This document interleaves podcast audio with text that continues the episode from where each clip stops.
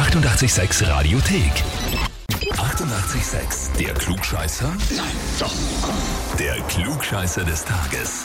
Da haben wir den Christopher aus Wels dran. Ja, was grüß dich. Servus. Christopher, weißt du, warum ich dich anrufe? Ich hätte mit meinem Kollegen hat mich irgendwo angemeldet bei seinem Klugscheißer.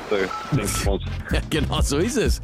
Und zwar der Andreas hat geschrieben, möchte den Christopher anmelden zum Klugscheißer des Tages, weil er immer alles besser weiß und ständig korrigiert. Das ja gar nicht. Das stimmt gar nicht. Nein.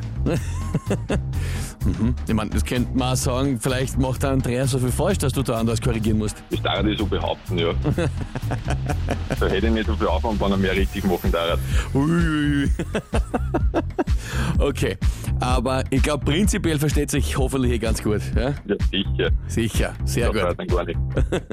Okay, alles im Spaß, aber gut, jetzt wird's ernst, äh, Christopher, du stellst dir die Herausforderung. Ja, sicher. Sehr gut, na dann legen wir los. Und zwar, heute vor 24 Jahren, also im Oktober 99, ist das London Eye errichtet worden, also das Londoner Riesenrad.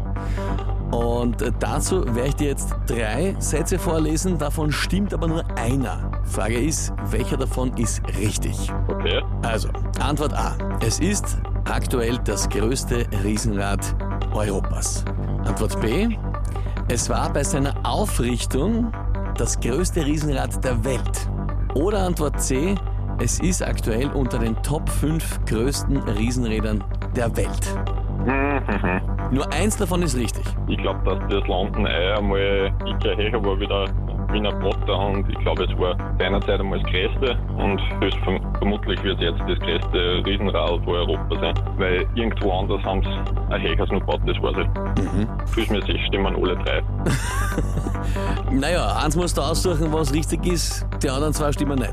Dann nehmen wir A. Also du meinst, es ist aktuell das größte Riesenrad Europas, das stimmt. Ja, Okay. Und B und C falsch, sprich bei der Aufrichtung das größte Riesenrad der Welt oder unter den Top 5 größten Riesenrädern der Welt. Dann frage ich dich, bist du mit der Antwort A wirklich sicher? sicher nicht, aber ich vermute mal. Aber du Wenn ich mich bleibst, für eine entscheiden muss, dann nehme ich halt die A. du bleibst dabei. Ich bleib dabei. Wirst wahrscheinlich jetzt falsch sein, wenn du so nachfragst, aber Gut, also bleibst bei der Antwort A.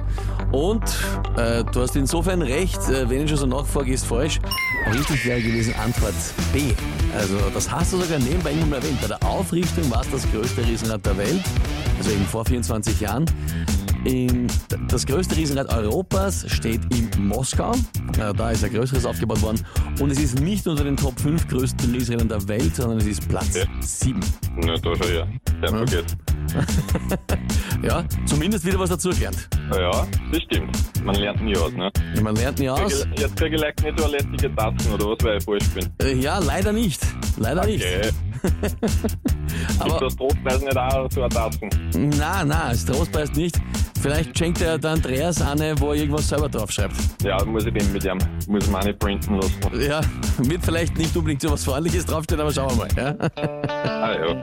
Ah ja, Alles klar, Christopher, hoffe, es hat trotzdem Spaß gemacht. danke. Mir Ja?